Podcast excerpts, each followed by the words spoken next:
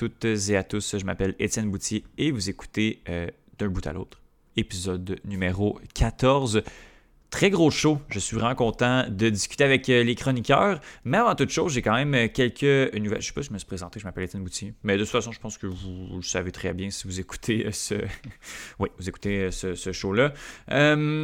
cette semaine, grosse semaine, comme à l'habitude, mais que même si euh, je regarde pas nécessairement beaucoup de sport, il se passe beaucoup de choses.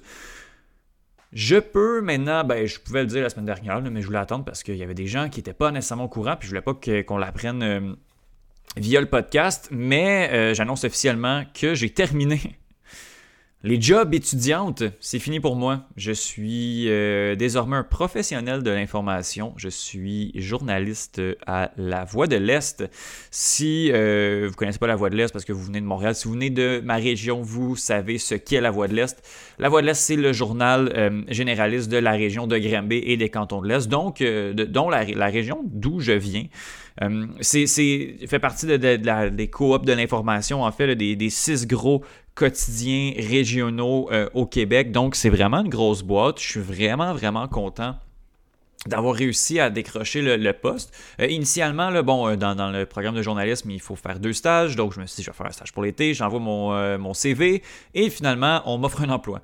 Donc, j'ai, pourquoi pas, que je me suis dit, je me suis lancé là-dedans un peu à pieds joints et je commence lundi, en fait, mon parcours professionnel. Donc, je suis vraiment, vraiment content. J'ai vraiment hâte de commencer. Euh, il a fallu que je, retarde un peu mon heure, euh, mon heure de, début de, travail, puisque euh, j'ai également mon rendez-vous pour le vaccin. Ça va se faire lundi également. Donc beaucoup de choses, beaucoup de choses en plus d'un déménagement dans un mois et demi. Donc on fait pas les choses à moitié tant qu'à tant qu'à voir du changement aussi bien faire du changement. Donc j'ai donné ma démission et après 9 ans de travail dans le domaine de l'alimentation, euh, plus, plus que 9 ans. Euh, bon, euh, travailler pour les voisins, pour, pour la maison, mais bon, un, travail avec, ben, je dirais un vrai travail avec où est-ce qu'on va porter un CV et tout. donc, de 9 ans, 9 ans dans l'alimentation. Je pense que c'est correct. Je pense que c'est fini. je vais, je m'ennuierai pas de me lever à 4 heures du matin pour aller placer des croustilles il ne, me reste que deux journées, donc j'ai bien, bien, bien, bien hâte. Euh, donc euh, voilà, euh, si je crois que j'ai tout couvert là-dessus, j'ai vraiment, vraiment hâte de commencer. Ça va être une belle aventure au sein de la Voix de l'Est. Qu'est-ce que, qui a attiré mon attention cette semaine? Ben, beaucoup les, chroniques, les chroniqueurs, selon tous les sujets, c'est tous des, trucs que j'ai regardés, donc je ne vais pas m'attarder en profondeur là-dessus. Sinon, euh, j'ai parlé du PFL la semaine dernière, le Professional Fighters League. Et euh, la compétition va euh, reprendre le 10 juin avec Olivier Aubin-Mercier qui devrait faire son retour au jeu. Oli qui n'a pas combattu depuis deux ans. Ça va faire deux ans qu'il n'a pas mis les gants de manière professionnelle et officielle. son dernier combat remonte au 27 juillet 2019 euh, Olivier Aubin-Mercier qui va affronter Marcin Held. Marcin Held qui avait battu le champion en titre Nathan Schultz au début. Bon, euh, si on fait les calculs rapidement, là, Olivier Aubin-Mercier a encore ses chances de percer le top 4 du PFL parce que on se rappelle que c'est un, un modèle qui fonctionne avec des séries éliminatoires et tout et euh, de percer le top 4. Ce qu'il va réussir, euh, il y a des chances, il va falloir qu'il finisse son combat, une victoire par décision ne sera pas suffisante. Euh, il peut terminer Marcin Held, Olivier Mercier qui est un combattant de très grand talent, il va avoir du ring rust qui est, en fait l'espèce de, rouille, de, rouille de, combat, parce que ça fait longtemps qu'il n'est pas rentré dans un, ring, dans un, octogone, peut-être bien. J'ai bien bien hâte de voir Olivier Mercier combattre, ça va être le 10 juin, puis sinon, pour continuer dans les nouvelles en version mix québécois, mais nos deux combattants de l'UFC, euh, Marc-André Barriot et Charles Jourdain, ont signé des contrats pour leur euh, prochain combat. En fait, leur prochain combat est signé et pas encore annoncé, mais on devrait avoir euh, des détails dans les prochaines semaines. je ne pense pas que je me risque là, à dire que ça devrait se passer autour de, du mois de septembre. si j'ai à parier, je mettrais quelques billets sur Charles Jourdain qui va combattre sur la carte de l'UFC 266 combat entre Yann Blakovic et Glover Teixeira, j'avais oublié, oui. Et euh, sinon, ce soir, euh, c'est, euh, on va en parler, c'est le CF Montréal qui joue, les séries de la vont commencer, il va y avoir de l'UFC, c'est un pay-per-view. Un pay-per-view qui est en train de se casser la gueule tranquillement, pas vite, mais là, bon, il y a eu deux combats là, dans, les, dans les dernières semaines sur la grosse carte qui ont été, qui ont été annulés pour cause de blessures, en fait, qui ont été remis, qui n'ont pas été nécessairement annulés, euh, qui ont été remis soit Nate Diaz et euh, Leon Edwards, qui est remis à l'UFC 263, et Edmund Shabazian contre Jack Hermanson, je crois, qui a été remis à la semaine suivante. Grosse, grosse carte, euh, celle de la semaine suivante. Si tout se passe bien, on devrait avoir à tout le moins deux, deux combats de très, très haut niveau euh, en euh, Shane Burgos qui va affronter Etienne Barbosa. Ça, je vous conseille assurément. Et euh, Benel Darius qui est sur une très belle lancée qui va affronter Tony Ferguson qui est sur justement une lancée complètement inverse. Benel Darius qui a 6 victoires de rang un virtuose en Jiu-Jitsu et qui a démontré dans les derniers mois qu'il est capable de, de, mettre KO des gens aussi. Pas très technique, mais assez puissant, peut balancer de bons parpaings comme on dit, et euh, mettre KO son adversaire, Tony Ferguson, qui est sur deux victoires, euh, deux défaites de rang contre Justin Gagey et contre euh, Charles Oliveira. J'ai l'impression que Gagey a cassé notre ami Tony Ferguson et puis que le momentum de Benel Darius va réussir à, à faire en sorte qu'il devra aller chercher une septième victoire de suite ça va être un combat. Je pense que c'est le combat qui m'excite le plus de la soirée. Euh, il y a le combat de championnat du monde entre Charles Oliveira et euh, Michael Chandler. Euh, qui est pour la ceinture des euh, poids légers, euh, la ceinture que Khabib a laissé vacante. C'est un combat qui m'intéresse également. Ça va être un, excellent combat. Michael Chandler, qui est un ancien champion du Bellator, qui a mis KO notre ami Dan Hooker il y a quelques mois. Charles Oliveira, qui je crois qui est sur une huitième ou neuvième victoire consécutive, va terminer 7 ou 8 de ses adversaires là-dedans. deux, deux, deux très grands de leur époque. Euh, Charles Oliveira qui a tous les records de, de, soumission, euh, de finish dans, l'UFC. Ça, va être, ça va être vraiment intéressant. Michael Chandler qui s'est jamais fait soumettre. Euh, donc, très très grosse confrontation de style entre les deux. Charles Oliveira, c'est juste tout le temps le fun quand ce, ce gars-là combat. Je lui donne l'avantage. Même Michael Chandler, dû à son expérience, ne doit pas être négligé. Mais je donne quand même l'avantage à Charles Oliveira. Mais ça, euh, ça va être ce soir, ça va être vraiment, vraiment intéressant. La carte qui, justement, a pris quelques coups de cardio dans, les dernières, euh, dans, les dernières semaines, mais carte quand même assez intéressante qui vaut euh, quand même le, de, payer le, pay-per-view pour, regarder, pour la regarder. Les chroniqueurs de cette semaine, on commence avec Bruno Larose qui vient même pas nous parler de culture, vient nous parler du repêchage de la Ligue canadienne de football. J'ai, euh, je l'avais annoncé la semaine dernière que je voulais que, qu'on en parle. Puis Bruno, qui suit quand même bien les Alouettes et le football canadien, vient euh, nous euh, décortiquer un peu la première ronde ainsi que les choix des Alouettes de Montréal. Yohan Carrière vient passer un à un les match-ups, les affrontements des séries éliminatoires de la LNH vient donner ses prédictions également, les séries qui commencent ce soir. Justine Lompré vient euh, parler euh, des Jeux olympiques, vient nous parler de planche à eau, de surf, euh, discipline olympique qui fait son entrée cette année. Donc, nouvelle olympique avec Justine, nous parle également des, des athlètes canadiens en surf, justement. Donc, ça va être très, très, très intéressant de, se préparer, encore une fois, pour les Jeux olympiques. Et Adi Raphaël, que vous avez entendu dans le spécial CF Montréal, vient nous parler du premier mois de l'équipe, le CF Montréal qui euh, trône en tête de la division Est, de la conférence de l'Est en ce début de saison après cinq matchs. Euh, des débuts de saison assez surprenants. Donc, on va essayer d'expliquer ce qui, euh, ce qui se passe avec cette équipe-là, qui n'a pas qui, n'a pas euh, passé, euh, qui n'a pas démonté toutes ses équipes. C'est pas, c'est pas un, un du côté du CF Montréal, mais une première position après cinq matchs, euh, même si ça se peut que ce soit très anecdotique avant la fin de la saison. C'est quand même très bien et puis ça calme l'ardeur de certains partisans un peu fatigués, je dirais. Donc voilà, c'est le planning pour l'épisode de cette semaine. J'ai réussi à faire un 10 minutes, mais c'est sûr que quand euh, j'essaie de pas trop parler d'art mix, mais c'est tout un échec à chaque semaine. Donc euh, euh, voilà, on lance l'épisode avec Bruno Larose à l'instant.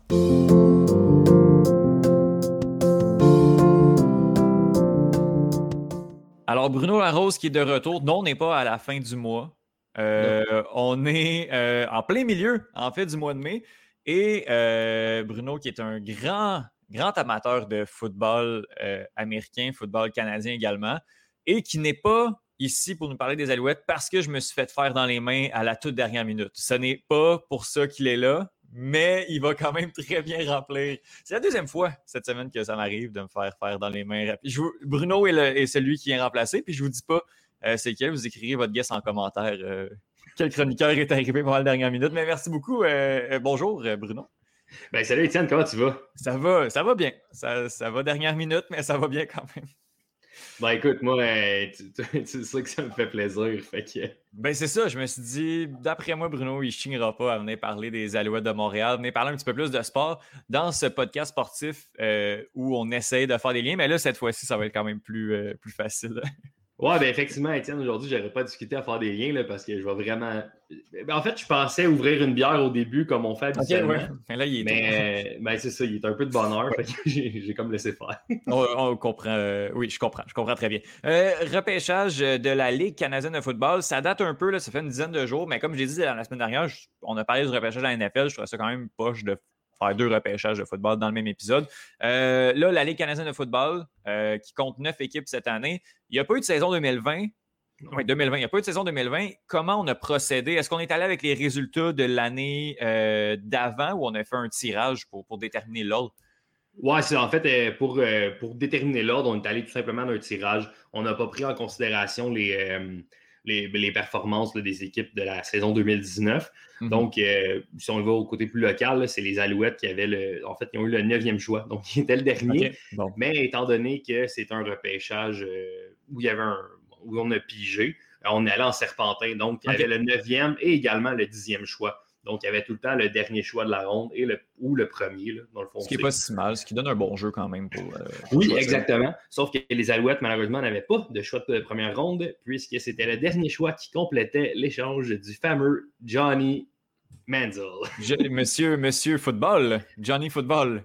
Oui, qui a vraiment beaucoup joué au football à Montréal. en 2000, mais c'est quoi, ça fait 2017, ça? Euh... euh ouais, 2018. 2018. 2018, en fait, puis c'est ça, dans, l'échange, c'était le, choix de première ronde 2018, 2019 et 2020, si je ne m'abuse. c'est euh, pareil. Hein? Ouais, il y avait trois choix de première ronde, mais il y avait aussi là, euh, deux, deux joueurs là, qui sont encore avec les. Ben, en fait, un des deux qui est encore avec les Alouettes. c'est Tony. Non, Washington, Tony Washington ou Landon Rice qui est arrivé dans l'échange. Oui, c'est ça exactement. Puis Tony Washington est encore là, si je ne m'abuse, mais il faudrait que je vérifie. Euh, Rice avait été là quand même une ou deux saisons, mais est reparti. Donc, euh, on avait quand même échangé Jamal Westerman et Chris Williams, qui sont deux très bons joueurs de la Ligue canadienne. Alors que, les choix de première ronde. Oui, alors que Johnny Menzel, j'essaie de chercher ses statistiques, il joue présentement dans la. Il joue dans la FC, FCF. Oh mon dieu, ça, ça va bien sa carrière. Je ne sais pas c'est quoi. Il a joué comme une saison finalement, huit matchs avec, euh, avec les, les, les Alouettes, euh, ce qui est très dommage quand même là, pour un, un gars de, de, son talent. Mais euh, c'est pas la première, pas la première superstar américaine que les Alouettes essaient d'aller chercher sans grand succès. Là. Je me rappelle de notre ami Chad, Johnson. Exactement, Chad Ochocinco, qui pour highlight a seulement euh, fait un câlin à l'arbitre sur ça. c'est ça. Ouais, c'est effectivement son fait d'arme avec les Alouettes. Ben oui, mais regarde, il, était, il aurait payé le vendeur et il avait. Euh, ah non, on n'embarquera pas dans ce dossier-là. Je ne m'appelle plus de son nom. Puis de toute façon, Michael Sam oui, euh, c'est nom, mais ça, c'est ouais, c'est un autre concept. Là, c'est quand tu annonces euh, ouvertement que tu es gay puis que tu n'es pas sélectionné dans la NFL, puis qu'après ça, tu te ramasses avec les Alouettes, où ça devient. Ouais, c'est plus pour le nom, en fait, qui est signé. Ouais. Et puis, euh, ça n'a jamais bien été. Mais il y avait du talent. C'était un first rounder euh, avec, dans la NFL. Mais bon, euh, les États-Unis sont ce qu'ils sont. il s'est retrouvé à Montréal. Puis je pense que mentalement aussi, ça ne suivait pas trop. Donc, il y a des problèmes dans sa famille aussi. je pense que même dans sa famille, c'était pas super bien accepté mm-hmm. son homosexualité. Donc, tout pour que ça n'aille pas bien. c'est ça. On est encore en retard de quelques années dans le sport professionnel. C'est sûr, sûr, sûr. pour revenir au, repêchage. Donc, tu te, dit que c'était un, un tirage au sort, comme Kerry Price en 2005. Euh, comme le Canadien, il y avait eu le, troisième ou le cinquième choix euh, en 2005. Euh, donc, les Alouettes repêchent, mais avant d'y aller justement avec, avec le choix des Alouettes qui était, ben, qui était en dernier, qui était même dans le deuxième round parce que le premier choix était au Tiger Cats de Hamilton, on le rappelle, c'était quand même cette équipe-là de Hamilton qui avait le premier choix. Est-ce que, qu'est-ce que tu connais de ce premier nom-là, là, Jake Burt, qui a été repêché en première, au premier choix total du repêchage de la SF? Oui. Ben, Jake Burt, c'est un, très gros quand même, un assez gros allié rapproché qui jouait dans le réseau universitaire. Il faut savoir que pour être éligible au repêchage de la Ligue canadienne, il faut soit de un jouer dans le circuit universitaire canadien, donc qu'on connaît avec les Carabins, les Rouges et Or ici au Québec, le mm aussi. Et puis, on peut jouer aussi dans la NCAA, qui est le circuit collégial américain, mais il faut être d'origine canadienne. Donc, c'est ce qui est le cas de Jake Burt. Euh, Jake Burt, je ne me trompe pas, c'est un gars de, Toronto, en fait. Euh, Regina. Regina, bon, c'est ouais, au Canada. L'autre bord, l'autre bord de la l'autre bord de la rivière Outaouais, c'est pas mal. J'aurais accepté la réponse. Donc, c'est ça. Jake Burt qui est un, allié rapproché euh, qui joue à Boston College, qui est quand même un une belle université, un beau programme universitaire aux États-Unis euh, pour le mhm. football. Euh, donc, euh, il y a aussi, ce qui arrive aussi avec le repêchage de la Ligue canadienne, c'est que ce n'est pas pour rien aussi qu'on le fait après le repêchage de la NFL, parce que certains de ces joueurs-là ont des visées pour la NFL. donc, Jake Burt aussi, lui, en fait, l'année passée, il a été sur l'équipe de pratique des Patriots de la Nouvelle-Angleterre. Donc, il n'a pas joué, mais il appartient encore aux Patriots, donc il peut se présenter au camp des Patriots. Donc, ça se peut qu'il joue jamais dans la Ligue canadienne, tout en étant un premier choix au total. Mhm. Mais ça reste que je pense que de ce que j'ai compris de ce que j'ai entendu, c'est un gars qui peut facilement avoir un impact dans la Ligue canadienne. Donc, euh, tant sur les euh, en attaque ou mhm. même sur les unités spéciales. souvent, les gars qui sont repêchés dans la Ligue canadienne, euh, souvent, ça va être des gars qui vont, dans les premières années, jouer beaucoup sur les unités spéciales avant de se faire une place. Là, sur l'équipe, soit à l'attaque ou à, la défensive, selon le cas. Mhm. Il a été euh, repêché euh, vieux. Tu sais, quand même, euh, il est à peine plus jeune que moi. Euh, pour dire que dans le niveau, au niveau sportif, là, ça commence à, se faire tard pour, euh, pour, pour, être repêché. En fait, le 24 ans, euh, c'est, est-ce que ça arrive souvent? C'est parce qu'il y a une expérience avec, avec en NFL, d'avoir joué quand même avec les Patriotes, ben, avoir été sur l'équipe de pratique des Patriotes, que ça, ça a retardé un peu tout ce, ce, processus-là? Ben, je pense qu'étant étant donné le, processus universitaire, je pense que en majorité, ben, en moyenne, on va sortir de l'université, disons, autour de 21, 22. Euh, mm-hmm. Peut-être que dans son cas, ça va être un, peu plus long. J'essaie de voir euh, les autres là, euh, qui, sont, qui, ont été sélectionnés. On tourne, début vingtaine. Oui, oui, exact. Absolument. Donc, oui, peut-être un petit peu plus. mais peut-être que, ben, en fait, je pense qu'il n'a pas été sélectionné non plus l'année passée dans la Ligue canadienne. Il ne s'était pas mis éligible. Il y a aussi une question d'éligibilité. Mm-hmm. Parce que si je ne me trompe pas, euh, pour être euh, dans la. Ceux qui jouent en NCAA doivent avoir joué au moins deux ans avant de se rendre éligible au, repêchage de la Ligue canadienne. Mhm. Donc, ça peut retarder un petit peu le, processus euh, du côté des joueurs qui jouent aux États-Unis, en fait. Mhm. Euh, au niveau des, autres choix, j'ai une liste devant moi. Là. Euh, le, mettons, euh, la première ronde, est-ce qu'il y a des, noms qui, ont tiré? Moi, je, vois, je ne connais pas les positions là, tant que ça, mais je vois position OL, donc j'imagine sur la ligne offensive. un, beau 340 livres d'amour au troisième choix. ouais, Liam Dobson. exact. qui, joue, qui joue à Maine. Il a été aussi approché par des équipes dans la NFL. Euh, donc, euh, c'est un gros, gros bonhomme, mhm. relativement mobile, je dirais. Euh, bon, pour, un gars de 300. Oui, oui, ben, relativement. Utilisons le mot relativement. c'est quand même une bonne prise, Liam Dobson, pour les, Blue Bombers. puis ce qu'on dit dans sa sélection, c'est qu'on y, on y va vraiment pour l'avenir. Fait qu'on pense pas nécessairement qu'il va être là dans les premières années. Il va probablement poursuivre son chemin peut-être vers la NFL. Mais euh, puis on a quand même une bonne ligne à l'attaque aussi du côté des Blue Bombers, donc c'est pas nécessairement pressant. Mhm. Parce qu'il y a cette idée-là aussi d'aller chercher des, les droits, en fait, des joueurs. On, va shotgunner euh, les, droits des joueurs, comme un peu avec Johnny Menzel qui avait. Est-ce qu'il avait déjà joué avec les Tiger Cats ou il avait joué quelques matchs, mais on savait que ça venait à Montréal? Il me semble que c'était quelque chose comme ça. Euh, il, avait, il avait jamais joué encore, mais il était sur, je pense, une genre de Discovery List, comme on a un, peu à MLS, ah avec des. Ben, c'est une liste de joueurs que tu peux signer. Dans le fond, tu, fais une liste avec ça, des, joueurs que tu ne repêcheras pas parce qu'ils ne sont pas canadiens, mhm. mais que tu peux avoir l'opportunité de signer mhm. si eux, finalement, le décident. Donc, euh, ouais, c'est ça. Euh, est-ce qu'il y a d'autres noms qui retiennent ton attention euh, sur cette première, sur cette première ronde-là, en fait, du repêchage? Oui, ben en fait, en deuxième position, Nelson Locombo qui joue à Saskatchewan, qui est mhm. probablement un, des, un des meilleurs demi-défensifs canadiens en ce moment. Bon, il y a un certain Benjamin Saint-Just, le Québécois, qui a été repêché euh, en troisième ronde quand même dans la NFL. Et puis hier, euh, justement, il a signé son contrat avec, euh, avec l'équipe de football de Washington.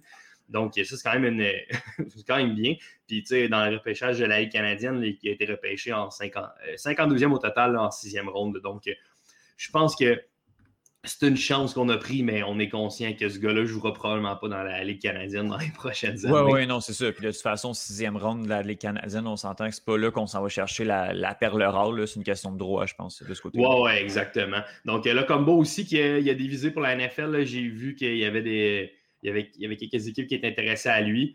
Euh, il y a également, euh, là c'est mon préféré, lui son nom, au huitième choix total, les, les Stampeders, qui ont jeté leur dévolu sur Amen Ogbongbebia. Ben oui. J'ai essayé de bien le dire, mais c'est difficile.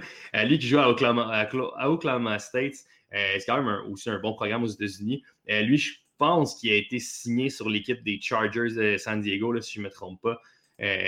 donc, ça, c'est quand même un choix qui est intéressant. Sinon, il y a également Nick Cross qui, si je ne m'abuse, a été euh, approché là, pour euh, la, NFL aussi. Mhm. Euh, sinon, les autres, ben, c'est sûr que, bon, Deshaun Stevens, un, linebacker, mhm. un secondaire en français, qui lui aussi joue à main, donc tout comme Liam Dobson, c'est son coéquipier.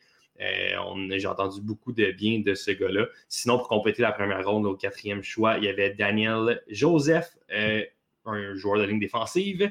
Également, un joueur de ligne défensive, Cole Nelson, en cinquième. Pour l'équipe des Edmonton Football Teams, je sais qu'il va y avoir un changement de nom, mais ce n'est pas encore annoncé. Non, mais on veut garder quelque chose qui commence par E. Ça risque d'être quelque chose de poche comme Eagle ou de quoi de même. Ouais, ça, va être, ça va être un peu plate. mais bon, j'ai vu, il y, avait, il y avait comme cinq choix, là, puis je pense mm-hmm. qu'il faisait voter euh, les, partisans ou quelque chose comme ça, là, mais je ne suis pas certain. Ouais, ouais. Euh, sinon, pour compléter la première ronde, bon, euh, Ottawa a sélectionné Steve Stephens, que j'ai déjà mentionné, les Argonauts, Peter Nicastro, euh, joueur de ligne offensive de l'Université de Calgary. huitième choix, bon, les, Stampeders ont sélectionné Amen. et oui, on va aller comme ça. et neuvième choix, un choix qui vient de Montréal, parce qu'en fait, c'était le choix de Montréal. C'est Nick mhm. Cross qui, joue à l'Université de British Columbia, à UBC, les quand un des bons programmes au Canada quand on parle des bons programmes universitaires canadiens. On, peut certainement nommer le Rouge et Or, les Carabins, euh, l'Université de Calgary, les Dinos, McMaster et UBC. C'est pas mhm. mal dans les, euh, dans les meilleurs au Canada. Euh, on commence la deuxième ronde. On ne passera pas après tous les choix, mais ce qui est intéressant au début de la deuxième ronde, c'est qu'il y a les Alouettes qui ont commencé à repêcher. Bruno, on s'écrivait un peu. Pardon pendant, puis là, tu m'as dit, euh, je dis, ah, les Alouettes ne prennent pas première ronde, tu m'expliques un peu, puis après ça, euh, tu dis, de toute façon, il risque de pogner un Québécois, quelque chose de même. Puis finalement, ben, tu avais raison. Pierre-Olivier le stage euh, des, Carabins, je crois? Oui, euh, oui. des Carabins et des Géants de Saint-Jean. ah, ben là. Je l'ai vu jouer à quelques reprises. C'est un monstre. il, oui, il est énorme. il, un, gars 6 pieds 3, 200, beaucoup de livres. Mhm. Euh, un gars athlétique pour un joueur en ligne offensive. 310. 310, c'est ça, exact. Je me souviens que c'était quand même plus. Euh, il a pris de la masse un peu. Mais c'est un gars qui est euh, très, très intelligent aussi. une bonne tête de football. donc, tout ça mis ensemble. Et a été, après le repêchage, lui, officiellement, a été signé par les, les Seahawks de Seattle. Donc, il va se présenter au camp des Seahawks. Je pense que d'ailleurs, il est là en ce moment-là. Ou pas loin de ça. Donc, puis je pense que c'était la suite logique. On le sait depuis deux ans, les Alouettes, c'est Danny Machiocha qui est le directeur général. L'année passée, au repêchage de 2020, il avait fait le plein d'anciens ah carabins et d'anciens du niveau universitaire canadien euh, ben, au Québec, particulièrement mm-hmm. du RSEQ. Donc, il y avait beaucoup, beaucoup de joueurs. Et cette année, ben, ça n'a pas fait exception, Étienne. Mais non. Ben, Parce que Parce que, bon, on est allé avec Olivier Lestage au dixième choix. Mhm. Euh, après ça, on est allé avec, euh, bon, ça, c'était pas un, gars du Québec, mais il y a également, euh, là, je le cherche. Il y a le 27e choix. Il y a, le 20e choix. Ouais, Chris Fournier qui joue à Lehigh. Lehigh, je ne sais pas. C'est en NCAA. Je connais pas beaucoup ce programme-là, pour être franc. c'est en Pennsylvanie. Donc, c'est une université privée qui se situe à Bethlehem, en Pennsylvanie. Ah, bon, je suis content d'apprendre ça. euh, du côté des, euh, après ça, le 28e choix au total, ben, c'est Patrick Davis. les deux, c'est des joueurs de ligne offensive. lui qui joue à Syracuse, qui est quand même un très, très, très gros programme de football. après ça, ben là, on a rempli le, talent québécois. Le botteur David Côté, mm-hmm. qui jouait pour le Rouge et Or, qui est probablement un des meilleurs botteurs universitaires que j'ai vu dans les dernières années, honnêtement. Et puis le dernier choix du côté des Alouettes, c'est Ethan Maconzo, qui est demi-défensif et qui s'alignait pour les Carabins. Quelle surprise! Wow, ben oui, c'est ça. Je pense que je pense qu'on est dans une certaine continuité. Il n'y a pas d'énormes surprises, euh, surprises là, mais tant mieux. Euh, tu sais, si on peut aller chercher le talent local de, cette façon-là, puis le faire rester à Montréal, euh, le faire rester au Québec à tout le moins, c'est pourquoi pas.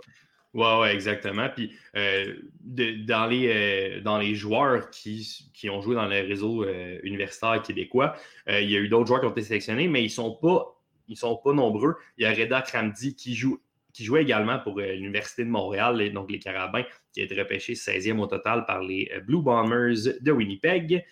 Euh, par la suite, là, je descends.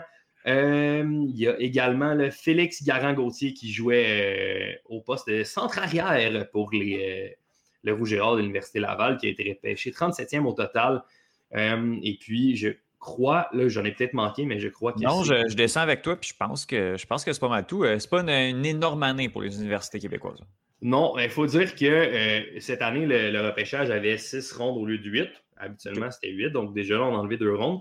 Puis on a offert la possibilité, parce que la majorité des programmes universitaires canadiens n'ont pas joué, et dans la NCAA aussi, euh, on a offert de, au lieu d'être disponible cette année au repêchage, de l'être l'année prochaine. Fait que je m'attends à un plus gros bassin l'année prochaine. Euh, on va espérer, on va se croiser les doigts que le, sport universitaire québécois va pouvoir repartir le, football et toutes les autres vont pouvoir repartir à l'automne. Donc, c'est certain que ça, ça va pouvoir aider. Euh, il y, a des joueurs, certainement, un, Jonathan Sénécal qui, euh, qui va promettre le corps arrière du côté des Carabins. Mm-hmm. un des rares corps arrière que je en fait, c'est un transfert. Il, était aux, États-Unis, il jouait dans la NCA. Et puis, euh, il a décidé de revenir avec les Carabins. Donc, euh, ça, c'est. Parce que les carrières canadiens, c'est assez rare. Là. du côté des Alouettes, on a Mathieu Richard, puis c'est tout. c'est le seul. Donc, Jonathan Sénécal qui a un gros, gros potentiel, un gros upside. Donc, peut-être pourrait se retrouver au repêchage. Euh, je pense qu'il va être éligible l'année prochaine, mais je ne suis, suis, pas certain, sinon c'est dans deux ans. Donc, mm. euh, c'est pas mal ça, puis c'est ça. Ben, euh, très, euh, très intéressant. Pour vrai, j'ai goût de suivre cette saison-là des Alouettes 2021, qui, là, j'avais fait, j'avais regardé il y a quelques semaines, ça commençait début août. Là, il y a, ça, on, a, on a devancé, là, on est, on est prêt pour une saison. Là. En fait, c'est que euh, le, plan qui a été, euh, qui a été offert par le commissaire Randy Ambrosi, mhm. qui a été vraiment mauvais l'année dernière. Oui, oui. C'était pas ça. C'est un bon Niveau négociation, là, très moyen. Là. Ouais, c'est ça. Ça a vraiment été mauvais. Donc, cette année, euh, on s'est mieux préparé. Puis je pense que là, ce qu'on a dit, c'est que la saison pourrait commencer au début août s'il y a un nombre suffisant de spectateurs dans les estrades. Là, de ce que j'ai vu, euh, hier, l'Ontario a dit Ouais, nous, on n'a pas accepté ça. Ce que la Ligue canadienne peut faire, et puis ce qu'ils ont comme option, c'est de commencer euh, les matchs majoritairement dans l'Ouest, parce qu'il y a plus d'équipes, euh, que ce soit Edmonton, Calgary, Regina, Winnipeg, quatre équipes qui pourraient recevoir des matchs un peu plus au début, peut-être, parce qu'eux, dans le fond, la situation de la pandémie est un petit peu moins compliquée là-bas. Donc, le, la, Ligue canadienne a l'option de commencer avec des matchs simplement là-bas. Puis plus vers, mettons, septembre, mm-hmm. octobre, revenir dans l'Est, que ce soit à Toronto, à Ottawa, à Montréal. Ben, écoute, on voit que tout, tout se, passe pour le mieux présentement quand on regarde la situation du vaccin. Là, je, me répète de, chronique en chronique, mais, euh, mais on peut espérer. J'inviterai la Ligue canadienne de football à updater son, euh, son calendrier alors sur leur site web. Euh, j'ai un faux, un faux espoir qu'on puisse commencer le 10 juin, comme il est mentionné sur le calendrier, mais ce sera pas. Ça, en fait, c'est le premier calendrier qui avait été, ah, qui avait été lancé. Là. Il avait lancé le calendrier comme si ça allait être une saison normale, alors qu'on se doutait bien que ça allait pas être une ben saison normale. Donc, je pense qu'on parle d'une saison de, de, 12 matchs de chez Mavericks qui commencerait le 5 ou autour du 5 août. Donc, euh, personnellement, ce serait un très beau cadeau de fête si la, les Canadiennes pouvaient recommencer au mois d'août. Ben oui, le, 7, le premier match, ce serait pas pire. Ben, moi, là, si les Alouettes ont leur premier match le 7 août. Il y a de quoi de. Il y a, un signe. Il faut, faut, faut, y aller avec les Parisiens. Exactement. Oui, exactement. Donc, voilà. Bon, ben Bruno, on se reparle. Euh, de toute on se reparle dans deux, trois semaines. Ça, tombait bien que tu viennes dans le milieu de semaine parce qu'on euh, on s'était parlé le dernier jour d'avril. Euh, et en fait, ça tombe le 31 mai, le dernier épisode, en fait. Fait, qu'on ne se parlait pas pendant cinq semaines. Fait que là, au moins, au moins on discute là, puis on va pouvoir se parler de, musique et de bière d'ici deux semaines. J'ai assez hâte de te parler du nouvel album de Weezer. Ça va être, ça va être malade. Alright, on se reparle bientôt. Yes, merci. C'est le tour de Johan qui fait une chronique sur un sujet particulier. Les séries de la Ligue nationale de hockey commencent. Euh, c'est quand que ça commence? Ça commence samedi? Ça commence déjà? samedi. Aujourd'hui. Mhm. Euh, en fait, avec certaines séries qui débutent et on en parle avec Johan Carrière. Salut Johan, comment ça va? Ça va, toi? Ça va très, très bien. Content de parler hockey avec toi. On va parler, en fait, on va passer, euh, on va essayer de passer à travers chacune des confrontations euh, du premier tour mm-hmm. des séries éliminatoires. Euh, est-ce que tu peux expliquer le format, le format des séries de cette année dans les, la configuration pandémique de la Ligue nationale de hockey? Juste avant ça, j'ai une requête. J'ai comme quelque chose à te demander. Oui, c'est bon. Je viens souvent d'un bout à l'autre. Ça arrive souvent, oui, oui. moi, je pense que je mériterais mon propre jingle. OK. Tu veux un jingle? Tu sais, en as, là, des, fois, dans des émissions comme ça, ils ont des segments là, à eux. Là. Oui. Moi, je veux ça dans le futur. OK, ben écoute, euh, je veux. Est-ce que tu veux, tu veux, tu parler par-dessus? Veux-tu que ce soit la même affaire, mais avec euh, c'est la chronique de Johan ou quelque chose comme ça? Pour, vrai, en toute honnêteté, je m'en fous ah, vraiment. Là, on, va, te faire de quoi, là, mon Dieu? On va quasiment, comme je disais la semaine passée, co-animateur. On va te faire de quoi? Je vais me noter. Jingle. on travaillera là-dessus. Euh, en tout cas, bref, oui, euh, série, euh, séries éliminatoires, comment ça se passe? On a quatre divisions. Donc, on a la division centrale, la division Est, la division Ouest et la division Nord. division Nord qui est, qui est, également connue sous son petit surnom, la division canadienne. Mm-hmm. Donc, on a ces quatre divisions-là et dans chaque division, il y a quatre équipes qui accèdent aux séries éliminatoires. Donc, le top 4 de chaque division va s'affronter dans un format 1-4 et 2-3. Mhm. Ensuite, donc, on a deux confrontations. Donc, ensuite, chaque gagnant des confrontations de première ronde va s'affronter. Donc, par exemple, euh, si on prend la division Nord, Toronto-Montréal et Winnipeg-Edmonton. Si, par exemple, on prend les favoris euh, pour, euh, pour y aller, juste comme ça pour le, mhm. pour le bien de faire la chose, on aurait Toronto contre Edmonton au deuxième tour. Et on a la même chose dans chaque division. Ensuite, quand il va en rester une seule équipe par division, on va prendre le classement général et redonner une position 1, 2, 3, 4 aux quatre formations restantes qui vont se réaffronter donc en format 1, 4 et 2, 3. Et les gagnants de ces deux affrontements-là vont s'affronter en finale de la Coupe Stanley. Donc, c'est seulement à partir des demi-finales que les, euh, euh, que les divisions vont s'entrecroiser, ce qu'on n'a pas vu du tout pendant la saison. Non, exactement. C'est ce, qui, euh, c'est ce qui va être en fait intéressant à surveiller parce que ce sera la première fois que ces équipes-là vont s'affronter euh, depuis, euh, depuis, ma foi, les séries éliminatoires de l'année dernière. Mmh mmh Donc, euh, oui, beaucoup, à surveiller. Ça va rafraîchir un peu le, produit là, parce que jouer contre les, les 6-7 mêmes équipes, des, fois, des fois, ça s'étire un peu, mais bon, je pense qu'on a fait ce qu'on pouvait dans, le contexte actuel. commençons par la série des, des, Canadiens de Montréal qui mmh affrontent la superpuissance des Maple Leafs de Toronto bon, sur papier, évidemment, Canadien quatrième, Toronto premier, on s'attend à ce que les Maple Leafs passent, mais euh, est-ce que le, Canadien de Montréal est, mort et enterré déjà? Non, moi, je. Bon, après ça, il y a plusieurs. Euh, comment dire, plusieurs points de vue là-dessus. Moi, je suis un de ceux qui considèrent que Montréal n'a pas de chance contre mm-hmm. Toronto cette année. Euh, sauf que c'est la série des Maple Leafs à perdre.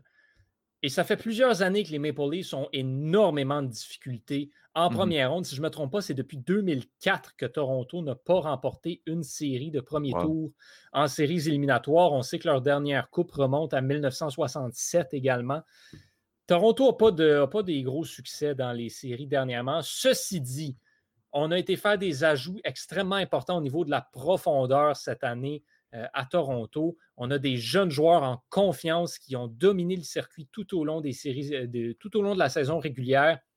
On a, euh, on a un nouveau gardien de but dans les filets Jack Campbell qui semble peut-être être une meilleure option que Frédéric Anderson pour commencer les séries.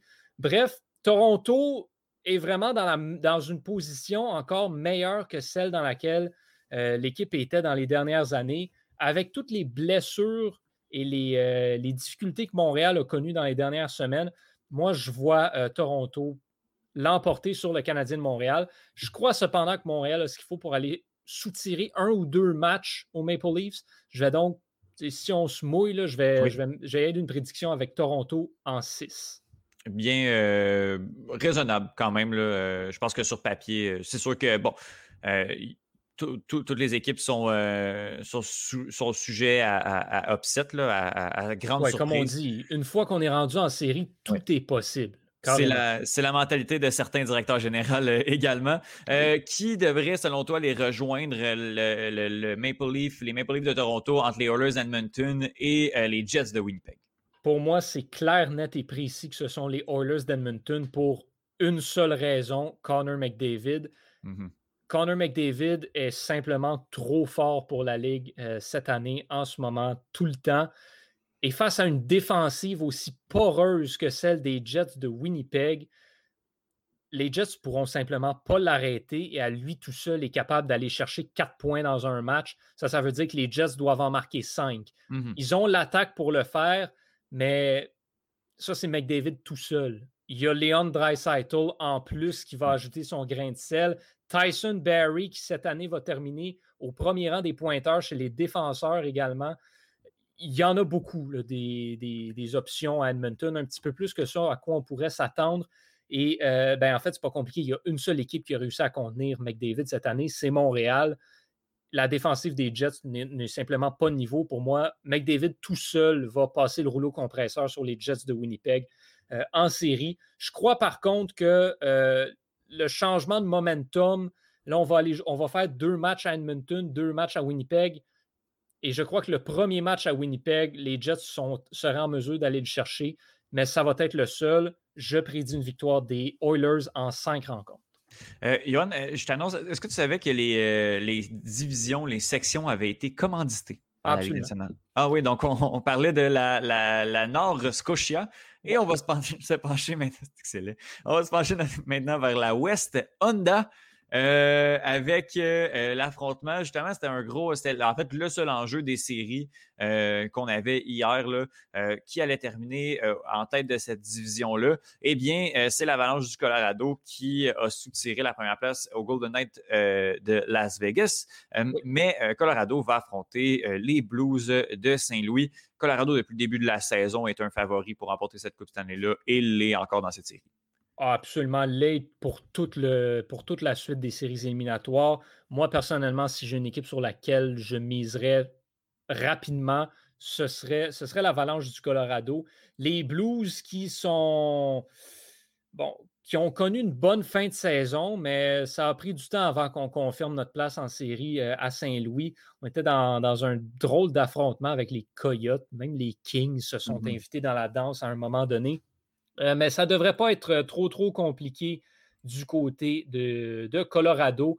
Encore une fois, tout est encore possible. Les Blues ont l'expérience de la Coupe Stanley récemment, mais il y a trop, d'incertitudes, euh, je te dirais, chez les Blues, notamment dans les filets aussi. On manque peut-être un petit peu de constance au niveau de la profondeur de l'attaque également.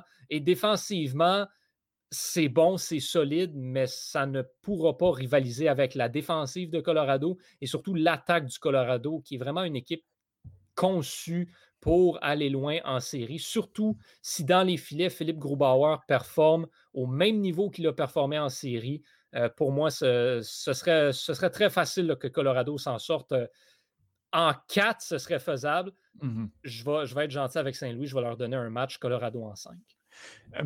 Le, la demi, en fait, la, finale de cette division-là est peut-être une finale avant la finale de la Coupe Stanley. une autre des grandes équipes euh, de cette année, c'est Vegas, qui affronte mm-hmm. une des surprises euh, en le Wild du Minnesota, qui s'est voulu au troisième rang de la division. Oui, le Wild, année après année, trouve le moyen non seulement de se rendre en série, mais de surprendre. J'ai eu beaucoup de poules dans le passé où je misais contre le Wild. Et Minnesota trouvait le moyen d'aller chercher des séries de premier tour contre des équipes absolument favorites. Là, par contre, c'est une autre paire de manches qui, attend le Wild. Vegas est l'équipe qui peut, est peut-être la plus prétendante après l'Avalanche, si on exclut une équipe que je vais mentionner plus tard. Euh, Vegas a un problème, sa ligne de centre. Défensivement, c'est excellent. Dans les buts, c'est excellent. Sur les ailes, c'est excellent c'est au niveau, du, au niveau de la position de centre, il, manque ce gros bon premier centre-là, cette formation-là, pour aller plus loin. Le problème, c'est que Minnesota non plus en a pas. Minnesota a vraiment pas grand-chose sur papier, mais c'est une équipe qui performe très bien sur la glace, qui a un excellent système, qui joue bien. Qu'est-ce que Kirill Kaprizov va être en mesure de donner durant les séries éliminatoires. Il va falloir surveiller ça également. On a également des vieux routiers, Zach Parisé, Ryan Souter, qui sont capables de se lever pour transporter l'équipe en série. Je ne crois pas cependant que ça va être assez pour le Wild du Minnesota. Je vais y aller un petit peu avec la même, euh, petit peu avec la même idée. Je crois que Minnesota peut aller chercher une rencontre, mais euh, sans plus, Vegas facilement en 5. Euh, du côté de l'Est, Mass Mutual, euh, les Penguins de Pittsburgh qui, j'ai l'impression, depuis 15 ans sont là, euh, mm-hmm. sont tellement réguliers, ben, ont, encore un noyau, même si vieillissant, un noyau qui est encore solide. dans la division qui est, à mon avis, si on regarde en tout cas sur papier, la plus serrée de la Ligue, va affronter les Islanders de New York. je, je suis infoutu de dire qu'il va. Ben, c'est vraiment, selon moi, c'est une des séries les plus dures à prédire et je vais y aller de ma première surprise et je vais dire que les Highlanders de New oh. York vont éliminer les Pingouins de Pittsburgh. Euh, pourquoi? Les Highlanders ont été, faire des, ont été chercher des ajouts extrêmement importants. Cal Palmieri, Travis Zajac notamment. On a eu beaucoup de blessés qui vont revenir au jeu également. Anders Lee qu'on attend énormément. Matthew Barzell a été blessé pendant une partie de la saison, si je ne me trompe pas. Et défensivement, cette équipe-là est absolument incroyable et surprend toujours. On sous-estime les Highlanders parce que sur papier, ils n'ont pas de super vedette vraiment, mis à part Matthew Barzell, contrairement à Pittsburgh, qui a des Crosby, des Malkin, des Le et compagnie. Mm-hmm. Là où cette série-là va se jouer, tant qu'à moi, c'est vraiment ça. C'est au niveau de la défense. Les Highlanders vont être en mesure de connaître les Pingouins et dans les filets, Semyon Varlamov est extrêmement en confiance cette année, contrairement à un Tristan Jarry qui va peut-être être un petit peu plus chancelant. Ça va être sa première expérience de partant en séries éliminatoires également. Ce n'est pas à négliger non plus. Qu'est-ce qu'on va voir? Quelle version des Penguins est-ce qu'on va voir? Et surtout, ben, l'élément qu'il ne faut pas oublier, Barry Trotz derrière le banc des Islanders mm-hmm. de New York comme entraîneur. Ça, c'en est un qui peut changer la série à lui tout seul. Je vois donc les Islanders, euh, non pas sans difficulté, mais aller chercher cette victoire-là en cette rencontre. Euh, très euh, intéressant quand même comme, comme analyse. Moi, je suis allé avec, avec les pingouins, mais tu, tu es quasiment allé me chercher là-dessus une des, séries qui euh, m'intrigue le plus, euh, un des bons match-ups, je dirais, avec, euh, avec Oilers, Winnipeg et une de, l'autre division un peu plus bas, le match-up entre les Capitals de Washington et les Bruins de Boston. Washington qui est encore une fois une énorme équipe cette année, les Bruins de Boston qui, sont, qui est une bonne équipe, qui s'est euh, qui s'est payé les services de Taylor Hall pour la fin de la mm-hmm. saison pour un blitz de, fin d'année. Euh, ça va être un très très bon match-up. Qui vois-tu sortir gagnant de cet affrontement? Les séries éliminatoires, c'est un concours de profondeur. Tu mm-hmm. ne peux pas gagner la Coupe Stanley avec un seul trio et une seule paire de défense. La profondeur, euh, les Capitals l'ont. Mm-hmm. À la défense, c'est peut-être pas aussi profond que ce qu'on voudrait, mais c'est très intéressant. À l'attaque, il y a de la profondeur en masse. Boston n'a pas cette profondeur-là. Mm-hmm. Tout au long de la saison, c'est le trio de Bergeron, c'est Marchand, c'est Pasternak, Taylor Hall maintenant. Ce sont ces joueurs-là qui transportent l'équipe, mais c'est tout. Il n'y a rien là. Mmh il manque quelque chose à Boston. Pour moi, c'est. Bon, Boston a ce qu'il faut, peut-être la puissance offensive pour aller ébranler les, gardiens de but jeunes euh, des Capitals. on va probablement commencer avec Vitek Vanecek dans les filets pour, euh, Washington. Euh, lui qui va en être à sa première expérience de séries éliminatoires. Donc, c'est un peu ce que je disais, la même chose qu'avec Tristan Jarry. Mais je ne vois pas comment Boston peut aller chercher cette série-là. Cependant, Boston qui a une saison très inconstante aussi. Je ne suis pas du genre à me fier sur les performances de saison régulière pour prédire les séries éliminatoires, mais selon moi, euh, Washington est en mission. Tu parlais tantôt du noyau vieillissant des Pingouins. Celui des Capitals vieillit également. On approche de la fin des belles années d'Ovechkin. C'est là qu'il faut. C'est peut-être la dernière chance qu'on a avec ce noyau-là. Il faut y aller à fond. Pour moi, Washington est une des équipes qui va être à surveiller tout au long des séries. Je vais donc dire Washington, mais quand même en 6. La centrale Discover maintenant, euh, un des match-ups les moins, euh, les moins euh, ben, serrés. Ben, tu peux le dire, les moins excitants pour moi, c'est, regarde, je vais, je vais être très honnête, Nashville n'a pas sa place. OK, c'est ça. en séries éliminatoires, pas du tout, surtout face aux Hurricanes de la Caroline qui ont été absolument sensationnels cette année. le noyau de jeunes qui a vraiment pris le. qui a passé à un autre niveau, en fait. Mm-hmm. Si j'ai à mettre un 2 sur un balayage en premier tour, c'est celui-là. C'est ma prédiction. Caroline en 4.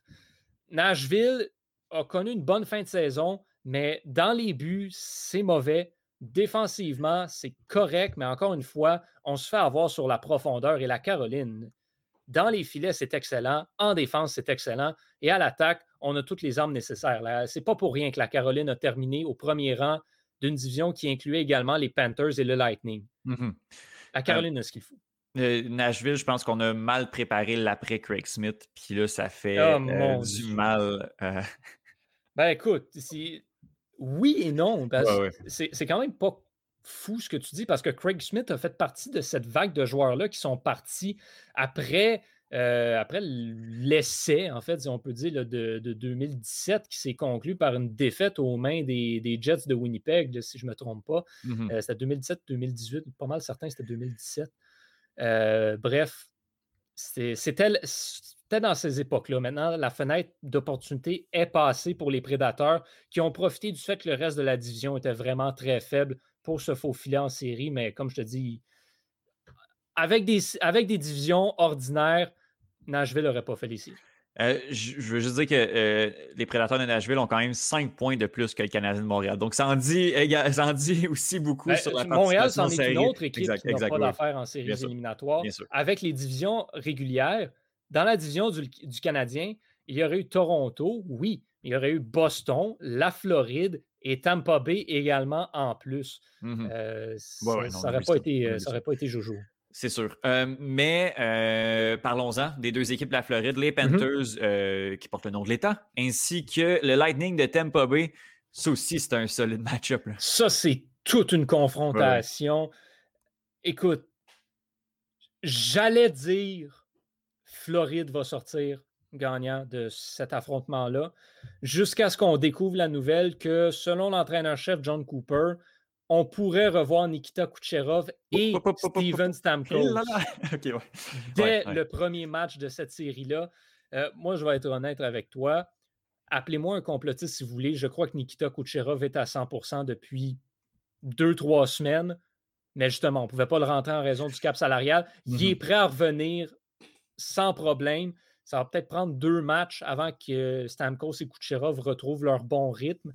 Mais Tampa Bay a encore presque la même formation qui est allée chercher la Coupe Stanley l'année dernière. La profondeur de cette équipe est absolument incroyable. Dans les buts, on a un avantage clair et net sur les Panthers. La Floride qui a eu une excellente saison, on ne va pas mm-hmm. se mentir, euh, mais a eu beaucoup de joueurs qui ont performé au-delà des attentes. Et défensivement, c'est pas fameux. La perte d'Aaron Ekblad fait encore très mal. Tampa Bay, tant qu'à moi, là, tantôt je te parlais d'une autre équipe, à part Colorado et euh, Vegas. Moi, Tampa Bay, je ne serais pas surpris qu'ils se rendent en finale, de, hmm. en finale de la Coupe Stanley. Tampa Bay qui répète, c'est vraiment pas si fou que ça. Ben, encore, encore l'équipe, puis s'est renforcé. Puis si en plus le, cap salarial compte pas, on peut mm-hmm. avoir Kucherov qui, qui serait, qui serait en, grande forme parce que oui, il faut dire que Kucherov va pas jouer de l'année. Euh, se mettre dans le bain en plein milieu des séries, ben, en commençant dans les séries éliminatoires, c'est peut-être pas l'idéal, mais s'il est en forme, euh, je donne pas cher de la peau euh, des, des Panthers de la Floride. Tout ça pour dire que je prévois Tampa Bay en 6. Tampa Bay en 6. Et si, si tu as à faire une prédiction sur le gagnant final de, de, la Coupe Stanley, tu le donnerais à, tu donnerais à qui le trophée? ben écoute, je vais y aller de la prédiction facile. L'Avalanche du Colorado, c'est très rare que les équipes très dominantes comme ça vont chercher euh, la Coupe Stanley. D'ailleurs, en fait, la dernière équipe à avoir remporté le trophée du président remis à la meilleure équipe de la saison régulière et la Coupe Stanley, c'était les Blackhawks de Chicago et ça, ça date de 2013. Euh, c'était l'année, la fameuse année du lockout où carrément Chicago était sur une autre planète cette année-là. Mm-hmm. Euh, je crois que Colorado peut, peut réussir le coup. Ils ont vraiment l'équipe pour ce qu'il va falloir par contre, c'est que Colorado va presque inévitablement devoir passer par et Vegas et Tampa Bay. Hmm. En fait, je te dirais, on a fait notre, on a fait notre pool au oui, oui, Moi, j'ai rempli mon bracket et le parcours de Colorado est assurément le plus difficile parce qu'ils vont devoir, si c'est mon bracket qui, qui se réalise, Colorado va devoir passer coup sur coup par Vegas, Tampa Bay et Washington pour aller chercher la coupe. Oui, OK. Donc, rien de joué d'avance, mais des fois, avoir de l'adversité rapidement, ça permet d'être meilleur dans les rondes, dans les rondes futures. Ben écoute, on regarde ça, ça commence euh, ce soir. Euh, la première série, ça, c'est celle entre les, euh, les, Bruins et les Capitals. Le reste des séries commence un petit peu plus tard. Ça va dépendre, je pense que la division canadienne, c'est elle qui commence le plus tard. selon l'horaire, ça va être Oh, il n'y a pas encore de match de fait. Mercredi, le premier match entre les Jets et les Oilers et jeudi, le premier match entre les Canadiens et les Maple Leafs. On va laisser le temps à tout le monde de se reposer un petit peu du côté de Montréal. Euh, Johan, je te, ben, je te, remercie beaucoup. je te souhaite de passer de très belles séries éliminatoires. Ben, merci beaucoup. Puis on, écoute tout ça sur, euh, sur réception euh, les dimanches à 14h. Les samedis à 14h. Oui, voilà. Bonne semaine.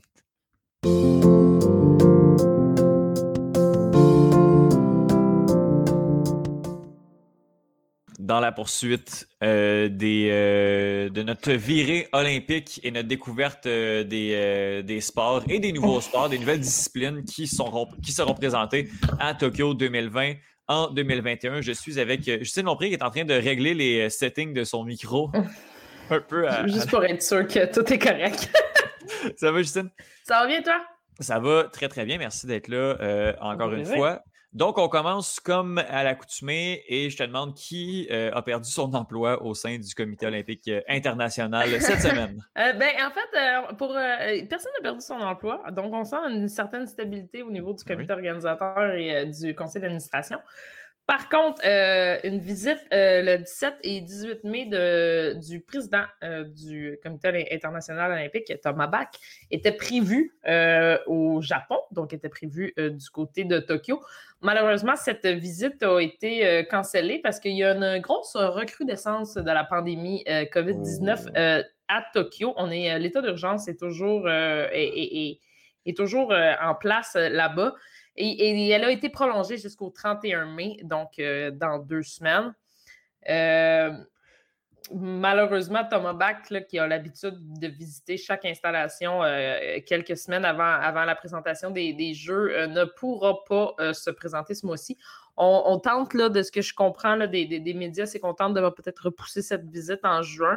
mais on est très pessimiste du côté ah, du Comité international olympique. Euh, donc, ça, c'est pas, pas un super bon signe en vue euh, de euh, Tokyo 2020. Quand même, il y a eu des bonnes nouvelles cette semaine. On a mm-hmm. appris que Pfizer et BioNTech vont donner des vaccins à, tous les athlètes qui sont en préparation en vue de Tokyo. Donc, oui, pour les pays industrialisés, mais aussi pour les pays un peu plus défavorisés où il y a des athlètes qui, en ce moment, tentent de s'entraîner. Euh, pour, euh, pour, pour, Tokyo qui n'ont peut-être pas accès à nécessairement des vaccins. Donc, Pfizer et euh, BioNTech, vont, Biotech vont donner des vaccins. C'est quand même une, une bonne nouvelle. Après ça, est-ce que est-ce que c'est correct de vacciner des athlètes versus peut-être d'autres personnes de la société. C'est un débat qu'on pourrait avoir, mais peut-être pas euh, ici. Peut-être pas ici, c'est peut-être pas la place. on, se pose la question, on lance la réflexion. la réflexion a mérite d'avoir lieu parce qu'elle elle, a même lieu ici au Canada. Mm-hmm. Quoique maintenant, c'est un, peu plus avancé. tout le monde devrait, devrait pouvoir être vacciné, mais, mais quand même, il y a certains pays euh, où euh, on va vacciner les athlètes avant d'autres personnes je, vois là, justement les cas au Japon. Là, on est vraiment dans une vague euh, mm-hmm. assez intense. C'est très triste euh, de voir ça. Depuis, en fait, c'est les, plus hauts sommets depuis le début de la, pandémie. Je pense qu'on avait été ah relativement épargnés. On a eu une mm-hmm. bonne vague en début janvier, puis là, la, vague continue de monter euh, en, en, date d'aujourd'hui. Puis, ben, la vaccination au Japon, la problématique, c'est qu'il y a beaucoup de gens à vacciner. Euh, donc, mmh même en, termes de, doses données, euh, le Japon est en retard si on se voit au Canada qui, va très bien. Mais même en termes de, population, il y a 3% de la population qui a reçu sa première dose euh, au mmh Japon. Donc, on est vraiment en retard. c'est sûr que ça, ça, aide assurément pas pour, que les jeux se, passent d'une bonne manière. Mais, non, non, non, Au Japon, on contrôle beaucoup l'information de ce que les médias rapportent. Donc, c'est mmh difficile pour nous en Amérique ici d'avoir accès à certaines informations l'information est quand même assez contrôlée, un peu comme en Chine, on, voit souvent.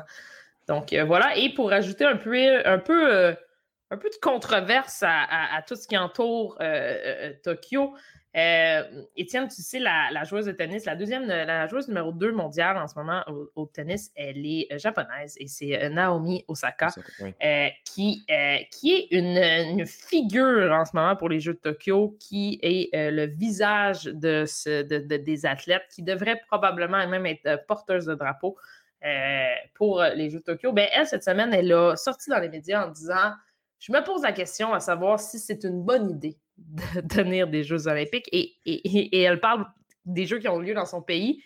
Elle est une mmh athlète, ça se reproduira probablement jamais de, sa carrière d'athlète. Euh, donc, c'est une chance pour un athlète de représenter son pays, encore plus quand c'est chez toi. Et elle, elle, s'est dit, c'est sûr que je veux aller aux Jeux olympiques, c'est sûr que je veux pouvoir représenter mon pays, c'est sûr que j'espère gagner une médaille chez moi dans mon sport. Mais il ne faut pas oublier qu'en ce moment, il y a une pandémie mondiale et qu'il y a des gens qui meurent chaque jour.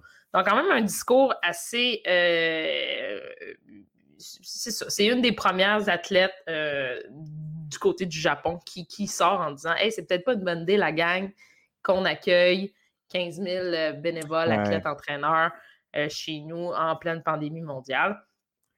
Euh, et, je lisais un, peu euh, à gauche puis à droite dans les derniers jours, puis il y a toujours un flottement à savoir si les jeux vont avoir lieu ou pas. On est rendu le 13 mai ça commence à se faire tard pour annuler, mais euh, je ne serais pas surprise qu'il y ait encore des développements dans les premiers jours. Est-ce que, est que Naomi Osaka, c'est la première à, sortir? Il y en a d'autres, des, vedettes euh, euh, au Japon, mais, mais nous, bon, c'est sûr qu'ici en Amérique, on connaît plus Osaka parce que son, son, mm-hmm. son, statut dans, à la WTA, mais, mais somme toute, ce n'est pas une bonne nouvelle pour le comité organisateur et le, comité international olympique quand, quand tu as une de tes athlètes comme ça qui qui peut-être euh, lève euh, la main en disant Hey, ça vaut vraiment la peine? Ben, c'est vraiment, je pense que c'est vraiment. Là, tu ne me vois pas, là, je pense que j'ai des problèmes avec ma, caméra qui, euh, qui m'a lâché en plein milieu de la chronique, mais si tu m'entends, il n'y a pas de problème. ben, je pense que les, interrogations de Naomi Osaka, c'est les interrogations que quelqu'un de sensé qui voit les cas doit se poser sans être contre la tenue, mais juste à mm-hmm. savoir comment est-ce que c'est une bonne idée de se poser la question. Bref. Dans l'éventualité où on a des Jeux olympiques euh, qui mmh se passent en juillet et en août, ben, il y a une nouvelle discipline euh, que je t'ai demandé de, nous parler il y, a, il y a de cela deux semaines. C'est euh, le surf, ou comme on dit en français, la planche à eau. non, on va dire le surf. on, va, se concentrer sur le surf. Oui. comme, un peu comme le skateboard, il deux semaines. On a, décidé du côté euh, du comité international de dire surf, peu importe euh, le langage, soit français ou anglais. Donc, on va dire euh, le, surf, le surfing. Donc, surfer. Oui, on comprend l'idée. On a tous vu Brise de Nice. On a tous vu Brise de Nice. Je cherche une autre référence au surf. Il y avait un film quand j'étais plus jeune, ça s'appelait Blue. Un petit blue quelque chose. en tout cas, c'était comme une, une petite. Euh, T'étais trop jeune, probablement, un espèce de film euh, kitten euh, d'amour avec euh, entourant le surf en Hawaii, là, un classique. il y a D, aussi, aussi la, la série. Est-ce que c'est sur le surf ou. Non, mais il y a des, des, références. Même c'était ça l'idée aussi. Newport Beach. ok, mais on connaît, on sait c'est quoi l'activité en tant que telle. La discipline olympique, comment on la pratique de manière professionnelle, en fait? Ben, mais comme, mais comme tu dis, Étienne, le surf est un, sport qu'on a décidé de rajouter dans le même principe que le skateboard, c'est-à-dire euh, rajeunir, rendre plus dynamique euh, pour intéresser les plus jeunes euh, aux, Jeux olympiques. Ça a été inclus en 2016, donc ça mm-hmm. fait déjà, on se préparait pour un cycle de quatre ans. Nous avons une fédération au Canada. Ce que je ne savais pas, nous avons Surf Canada. Ah, euh, qui, a, qui a probablement été créé en, vue de, de, de, de, ces, Jeux olympiques-là, mais déjà depuis quelques années. Euh, la compétition de surf, euh, à défaut de ce que je te disais la, dernière fois, ça va avoir lieu en plein milieu de l'océan, littéralement. OK. donc, on, parle, et là, je vais distancer mon meilleur japonais. Je me suis pratiqué depuis, depuis 15 minutes, je me pratique à le dire. Donc, c'est sur la plage de surf de Turi, Turigatsaki. Turigatsaki. Wow. Pas super. C'est me... ton, ton, ton japonais, est meilleur que mon espagnol. C'est ça qui est drôle. Je sais pas. Turigatsaki. Voilà. Donc, euh, où on a une capacité, pour la petite histoire, on a une capacité de 6000 personnes qui pourront assister aux compétitions. Oh, euh, bon, on, sait bien ben, que, hein. euh, que, ça n'arrivera pas. Mm. c'est une plage qui est reconnue pour ses vagues de classe mondiale. Donc, il y a plusieurs compétitions là, qui se déroulent là année après année. Puis c'est euh, dans la ville de Ishoni, Ishinomiya. OK, cool. Sur la préfecture de Shiba, sur la côte pacifique. J'aurais pu juste dire que c'est sur la côte pacifique. Bon, on a été amplement satisfait, mais les détails, on va les prendre. Donc, euh, euh, on appelle le shortboard. Donc, ça sera une planche de surf. Il y, a, plusieurs types de planches de surf, mhm. Étienne. Donc, on va y aller avec le shortboard, qui est une planche de surf, la plus petite des planches de surf. Euh, celle qu'on voit souvent dans les compétitions à Hawaï, sur la, sur la, sur la côte ouest euh, américaine également.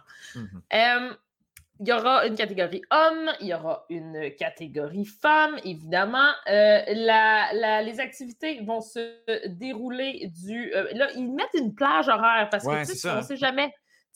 donc, ça va être entre le 25 juillet et le 1er août, donc les jours 2 et 9 des Jeux olympiques on, se dit que ça nous prend quatre jours de bonnes vagues durant euh, cette période-là. Donc, euh, on a besoin de seulement quatre jours pour la compétition. Euh, donc, c'est pour ça qu'on se laisse un, maximum de, temps pour, pour espérer avoir des vagues qui ont du bon sens pour quatre jours. je l'ai dit tantôt, les femmes vont compétitionner avec les femmes et les hommes vont compétitionner avec les hommes. Oui. Désolé. de la visite, Euh, comment que ça va? Euh, donc, ça va être des rondes, euh, littéralement. Donc, ils peuvent être entre 2 et 5 surfeurs en même temps sur l'eau. et il y aura 50% des participants qui vont passer à la prochaine étape. Donc, évidemment, on, note sur, sur la hauteur des sauts, sur la, difficulté des moves, sur la longueur de la, du temps que vous, tu passes à surfer sur la vague. Euh, évidemment, bon, ça va dépendre du vent, ça va dépendre de. Il y a tellement de critères et c'est ça qui va être vraiment intéressant. Puis j'ai vraiment hâte de voir ça parce que c'est vraiment. c'est oui, c'est les athlètes, ils vont être les meilleurs, ça va être les meilleurs surfeurs au mhm. monde qui, ben qui, vont être là. Mais la, nature et, l'eau ont tellement une, une, une plus-value dans cette compétition-là, comme on n'a jamais vu. On le sait quand dans un match de soccer, il mouille, mais il mouille pour tout le monde. C'est pas le fun. Il mouille pour tout le monde. Mais quelqu'un peut peut-être aller faire une vague et une heure plus tard, toi, tu vas et puis tu n'as pas la même vague. Ça va être, ça va être hallucinant. Euh, puis, euh, puis, puis c'est ça. Même, on, va pouvoir y aller. Les hommes, mettons que les hommes euh, sortent le matin, bon, les vagues sont belles, puis un peu plus tard dans la journée, c'est les femmes, puis il n'y a plus de vagues. ça, va être, ça va être incroyable. J'ai franchement très hâte de voir ça. Il y a une. Il y a une dimension là, très hasardeuse dans, cette organisation-là de, de, de, ce croiser les doigts. Bon, j'imagine qu'on doit connaître le climat là, un peu mieux, puis de savoir que bon, c'est très propice à ce qu'on ait des belles vagues. Mais mm-hmm. dans un contexte Jeux olympiques, l'éventualité où dans cette semaine-là, il ne se passe rien, puis il n'y a pas de vague, il me semble que ça gâche un, peu tout. Puis comme tu l'as dit, euh, une vague parfaite pour le, premier surfeur, surfeur, qui se lance. Euh, le, deuxième est désavantagé par. On dirait que c'est. Il y, a une dimension qui n'est pas égale. Euh, mais bon, mm-hmm. c'est la nature aussi qui, se met de la partie, j'imagine. Puis dans ce sport on accepte ça.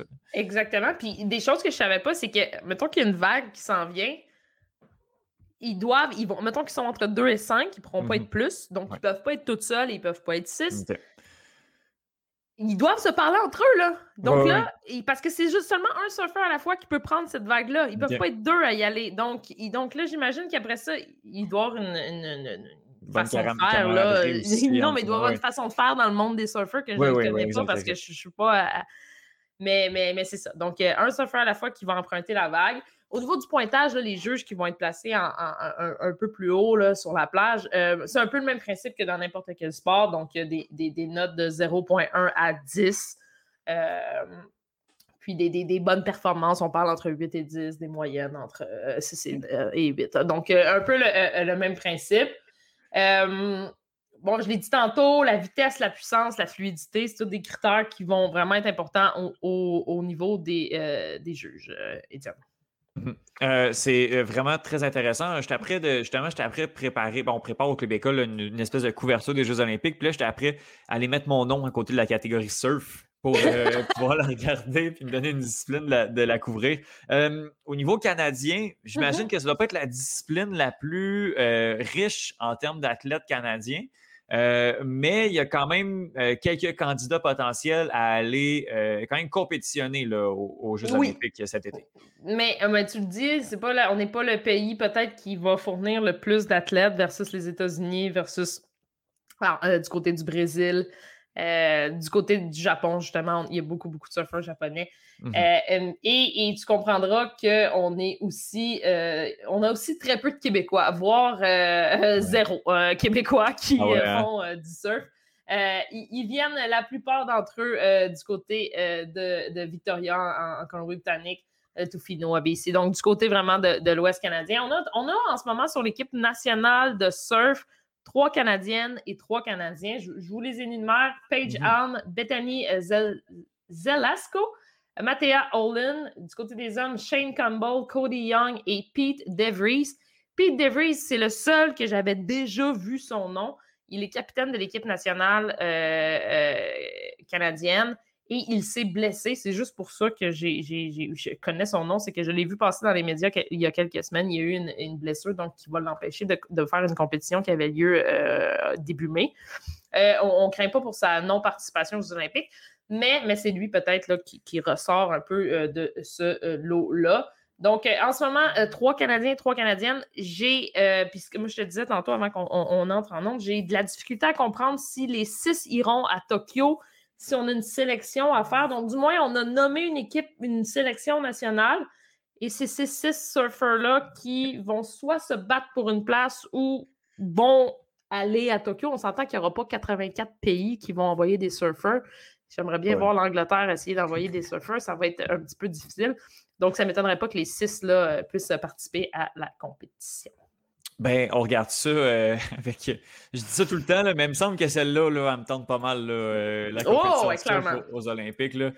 Wow! J'ai euh, vraiment hâte. Tu, nous le vends, Justine, assurément.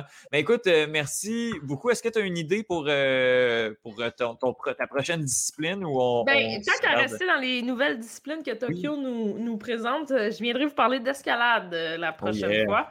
Donc, il y a une nouvelle discipline également qui fera son entrée euh, du côté de Tokyo. Et ça, ça, Étienne? Ah oui, tu, m'en avais parlé l'autre fois. Là, ouais, euh, ça, on a quelque chose. Pour le show, on a quelque chose. Yes, ben, on, se reparle dans quelques semaines, euh, Justine. On parle d'escalade, mais on va se concentrer. Ça va être hot, ça va être malade. Déjà qu'on est un an. Si ça peut avoir lieu, ça va être hot. Oui, oui. Justine Lompré, merci énormément. Merci, Étienne.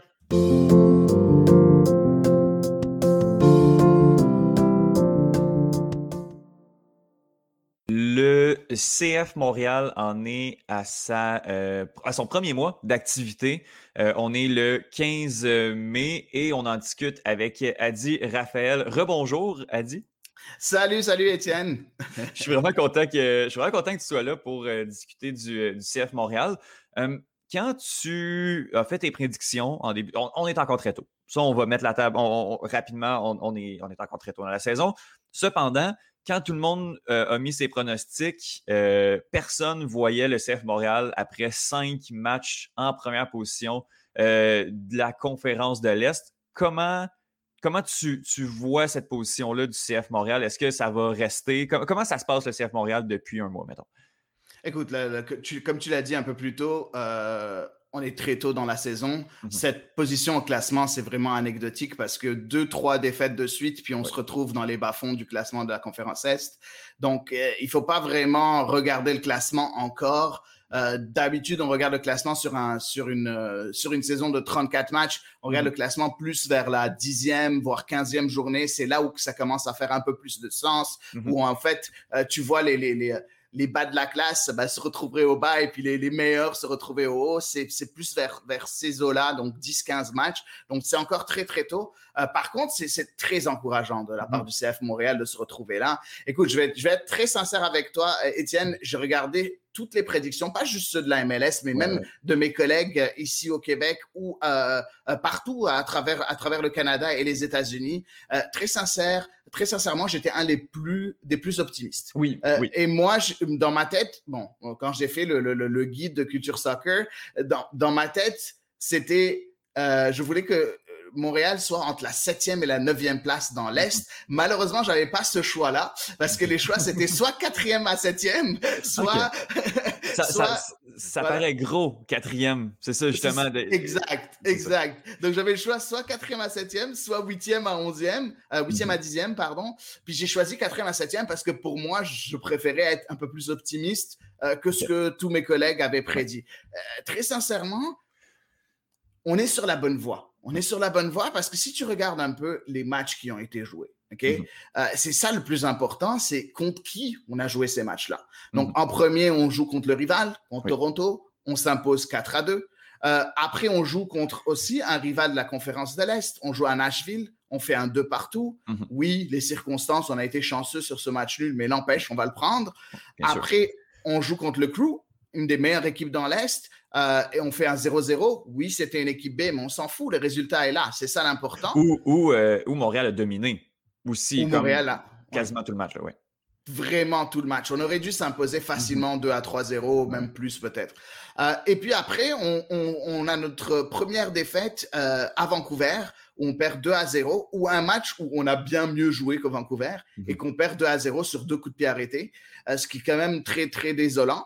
Et après, on joue hier, euh, avant-hier, euh, on joue un match contre l'Inter Miami et on s'impose 2 à 0 à Miami. Euh, oui, Miami, c'est aussi notre pelouse, notre, notre terrain, mais n'empêche, on, s'impose là-bas, ce qui est très bien. J'adore, je veux juste parler un peu de ce match-là un peu plus, vu que c'est le plus récent, Étienne. Quand je suis allé aux conférences de presse, la plupart de mes collègues poser des questions sur cette équipe de stars du côté de Miami. Mhm. Comment vous allez faire avec les frères Higuaín, avec Blaise Matuidi, le champion du monde qui est là? Comment vous allez? Et tout le monde voyait ça et en regardant l'Inter Miami, on voit les gros noms qui sont malheureusement en fin de carrière, à part Rodolfo Pizarro, le, Mexicain. Et tout le mhm. monde voyait que ça comme une équipe insurmontable, comme si c'était très difficile, surtout qu'ils avaient fait match nul à Atlanta quelques jours plus tôt, euh, face à Atlanta quelques jours plus tôt. Donc, on leur a vraiment donné une leçon de football. Euh, C'était vraiment ça. Donc, euh, euh, moi, je, suis optimiste. Après, je doute très fort qu'on sera dans les trois premiers de l'Est. Par contre, on est, on est sur la bonne voie pour se battre pour une place dans les séries. Donc, cette neuvième, je suis encore à 100%. je pense je pense que je suis dans les, je suis dans les eaux pour ma prédiction initiale. Tu vas pouvoir te bomber le torse à la fin de la saison. Tu étais le seul, tu t'es élevé un peu. Puis, ben, pour l'instant, pour l'instant, ça va bien. Euh, ce qui, est, ce qui m'avait marqué de cette équipe-là du CF Montréal au début de la saison, quand je préparais l'épisode, c'est que euh, l'équipe n'a pas de superstar. n'a pas de joueur de niveau mondial, n'a pas de joueur élite de la MLS, mais a un joueur à chacune des positions sur le terrain, a deux joueurs en fait à chacune des positions sur le terrain qui, à la limite, s'équivalent un peu. Ce qui fait en sorte qu'au moins, il y, a une belle, euh, une belle compétition, une compétition saine à chacun des postes. En défense, c'est un petit peu plus difficile. On l'a vu dans les premiers matchs de la saison. Un joueur comme Kiki Struna, euh, même Joel Waterman au premier match, euh, ont, eu vraiment beaucoup de difficultés. Mais ça a commencé à se replacer. Camacho joue un excellent début de saison. C'est hallucinant comment ce, ce gars-là s'est transformé. Et à mon avis, euh, la plus grande acquisition en défense, ben, c'est Kamal Miller en défense centrale. Oui, effectivement. Kamal Miller, ben écoute, euh, moi, c'est pas une surprise pour moi. Je le suis depuis 2019. Mm-hmm. Euh, je pense qu'on en a, j'en avais parlé. Je, pense que c'était ici que j'en avais parlé où, où pour moi, ce, gars-là, c'était une acquisition majeure, majeure parce que je l'ai vu du temps où il jouait en college soccer. Mhm. Euh, enfin, j'en ai, j'en ai entendu parler. Je regarde pas beaucoup de college soccer, mais j'ai un, collègue à Culture Soccer qui, qui, regarde ça et qui m'a dit, écoute, garde un œil sur lui, il est vraiment bon. Euh, et puis, très sincèrement, j'ai regardé un œil sur lui. Puis en 2019, avec Orlando, il était très, très bon. 2020, mhm. euh, il n'a pas été utilisé parce que c'était un autre système du côté d'Oscar Carrera, Pareja, du côté d'Orlando. puis moi, j'étais super content de le voir, de le voir avec Montréal. effectivement, il est extraordinaire. Après, pour Camacho, c'est fou, c'est, il renaît de ses cendres un peu, mm Rudy Camacho. Il est extraordinaire, très, très, très posé. Euh, oui, euh, dire posé de la part de Rudy Camacho qui pétait un plomb et pétait une coche à chaque, à chaque match l'année passée, c'était, c'est quand même, c'est quand même osé, mais c'est vrai. Il fait, il est vraiment très, très bon. Struna, ça s'est replacé les deux derniers matchs. Mhm. Je pense que le premier match, c'était difficile pour lui, mais ça s'est replacé. Euh, et tu as mentionné la profondeur de banc du côté de, du CF Montréal. Euh, tu as dit deux euh, par position. Je peux même aller jusqu'à te dire, il y en a trois par mhm. position. Et c'est ça qui est très intéressant. Et en fait, la seule position où moi j'avais des doutes, c'était la position de latéral droit. Euh, parce que je trouvais qu'après Zachary Broguillard, il n'y avait pas grand monde. Euh, oui, il y avait Clément Bayard, mais je n'étais pas très convaincu. Et, il y avait Masson, mais Masson joue plus à gauche. Euh, est-ce qu'il serait à droite? Il serait bon à droite. Mais sincèrement, je suis beaucoup plus convaincu maintenant parce que je regarde un peu aller Clément Bayard et je trouve que les gens ont été vraiment très durs et très injustes envers lui sur les réseaux sociaux. je trouve qu'il a fait deux bons matchs. Il a mhm. joué deux matchs à la place de Zachary Broguillard. Le but, c'est d'être imperméable défensivement. Et ça, ce qu'il a fait. Défensivement, il faisait le travail. Bon, offensivement, il va pas apporter autant que Zachary Broguillard. Il fait encore, il est un peu brouillon dans certaines choses. Mais si tu regardes la dernière mi-temps qu'il a joué contre l'Inter Miami, même son entraîneur a dit, il a joué une très bonne euh, seconde période contre l'Inter Miami. Donc, on sent que c'est un joueur qui progresse très rapidement. Donc, même à, la position euh, maillon faible, ben, hmm. le CF Montréal se débrouille. C'est ça qui est intéressant. Euh, la, position qui a, qui a, été rapidement mise à, rude épreuve parce que, bon, c'est une des premières blessures de l'année et tu survenais à Zachary Bourguillard. Fait qu'il fallait une doublure, justement. Euh, pour faire le boulot. Et tu as raison, Clément Bayev, euh, bon, fait la job, justement. Je pense qu'il apporte pas autant que Zachary Bourguillard, qui connaissait un début de saison phénoménal. Euh, d'ailleurs, son tir, c'était, son, but, c'était, au deuxième match contre Nashville, le poteau, là, j'ai, hurlé de, surprise. sinon, au niveau des, nouvelles arrivées, moi, j'ai un gros coup de cœur pour le, le jeune Ahmed Hamdi. J'adore. Avec le ballon, ce gars-là, c'est juste, c'est flashy, c'est le fun. C'est pas tout le temps si efficace que ça, mais euh, je pense qu'il y a vraiment quelque chose à faire avec, euh, avec lui. Est-ce qu'il y a d'autres bons coups d'Olivier Renard durant l'entre-saison qui, qui, méritent d'être soulignés? Ben, Mihailovic. Euh, Mihailovic a été extraordinaire. Je pense que c'est ce, ce joueur un peu qui lit un peu le tout. C'est c'est un peu la, la, la, colle qui vient vraiment euh, ramener tout le monde ensemble. Euh, on le voit souvent et c'est lui souvent qui a la dernière passe. Euh, c'est lui qui va donner le plus de passes clés durant le match. Euh, il va jouer des passes en profondeur. Il va ouvrir le jeu. Il va changer de côté. Il va beaucoup courir, couvrir beaucoup de terrain. Euh, Mihailovic, pour moi, c'est vraiment un, un, coup de maître. Mm-hmm. Oui, il a coûté cher, mais, mais très bon. Comment tu l'as trouvé au premier match, Mihailovic? Parce que moi, j'ai eu de la difficulté avec ses décisions, balle au pied. J'ai l'impression qu'il prenait tout le temps la décision un peu paresseuse, alors qu'il aurait pu éliminer un joueur et avoir une option beaucoup plus claire. Je l'ai trouvé, malgré son but, euh, qui était superbe, euh, mais euh, je, l'avais. Je me suis dit que lui allait nous taper ses nerfs pas mal de fois pendant la saison, mais finalement, euh, il, s'impose comme le maître, euh, le maître du jeu dans, dans ce milieu de terrain-là montréalais et un des favoris de la foule euh, après cinq matchs. Oui, effectivement. Écoute, il est jeune, hein? il a 22 mm-hmm. ans. ce n'est pas un joueur qui a été titulaire indiscutable auparavant. Donc, il apprend encore le métier, il apprend un peu le fait d'être vraiment cette, cette, plaque tournante d'un milieu de terrain, ce qu'il n'a jamais été. donc, oui, il va faire des erreurs. Tu l'as vu. Oui, des fois, il je dis pas qu'il cherche la facilité, mais des fois, il va, il va essayer de jouer un peu trop vertical quand il faut jouer, il faut un peu plus, euh, mhm. il faut un peu plus temporiser. Il va jouer un peu, euh, un peu trop lentement quand il faut aller, euh, il faut jouer plus rapidement. Donc, il, il, doit un peu retrouver son rythme, mais je pense qu'il s'améliore et on l'a vu au fur et à mesure, il s'améliore on voit du mieux, du mieux du côté de George Mihailovic. On l'a vu par exemple à Miami, même s'il a joué juste, euh, je pense, une trentaine de minutes ou un peu moins même, euh, il, est, il, est, passeur décisif sur le premier but de, Bjorn Johnson. Donc, écoute, euh, c'est bien. Après, un autre dont on voulait parler, c'est Bjorn Johnson. Ah écoute, moi, je pense que la qualité numéro un chez un attaquant de pointe, c'est la confiance. Mhm.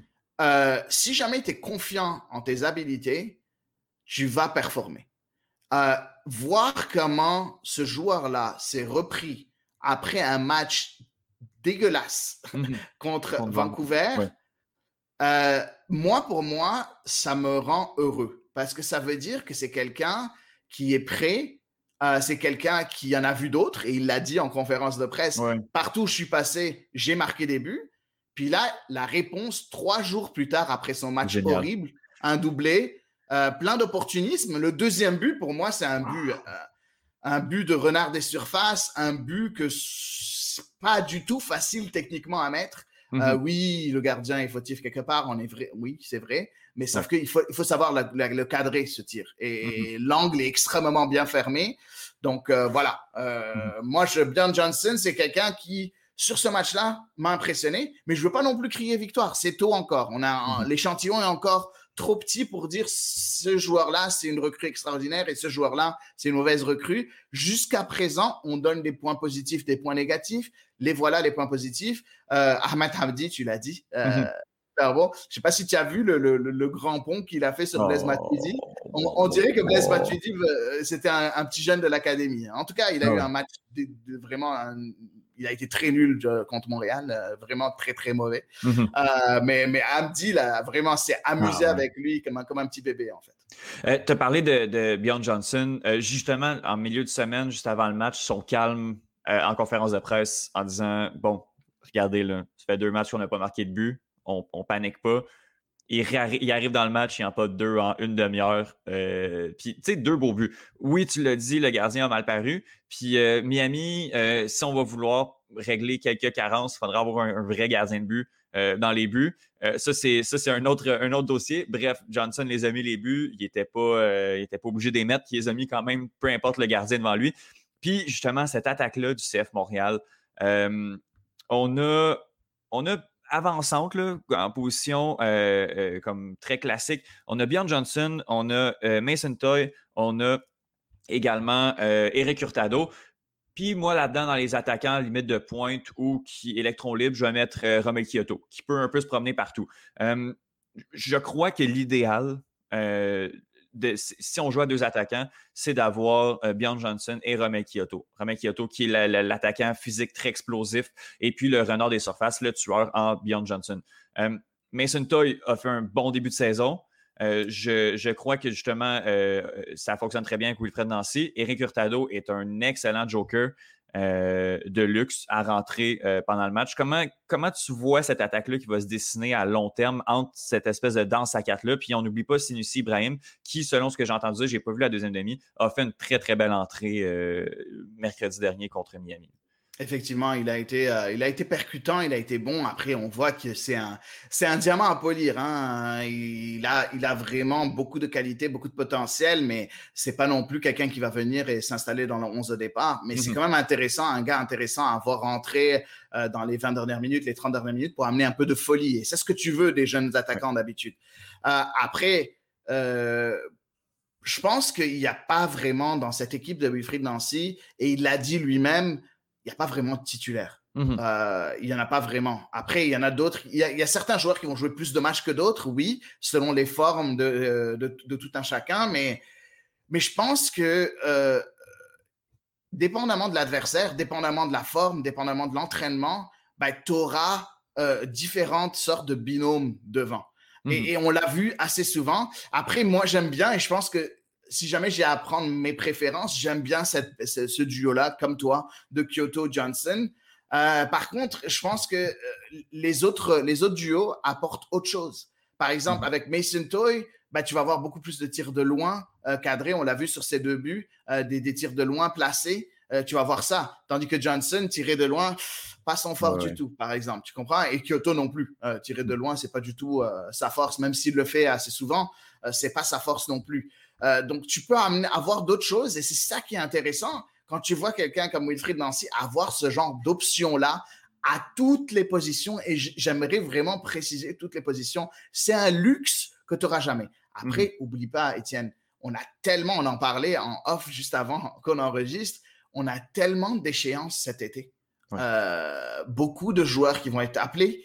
Euh, par exemple, tu regardes un peu pour l'Euro, euh, le fait qu'il soit passé à des, à des équipes de 26 joueurs au lieu de 23, euh, ça peut ouvrir des places. Par exemple, pour la Silla Palainen, d'aller rejoindre la Finlande, nous, on pensait que ce serait trop tard, malheureusement, pour faire sa place. Ben, peut-être qu'à ce moment-là, il va pouvoir y aller. Euh, mm-hmm. tu, peux avoir, tu peux avoir des joueurs qui vont aller en Gold Cup. On a beaucoup de Canadiens qui seront mm-hmm. peut-être plus là.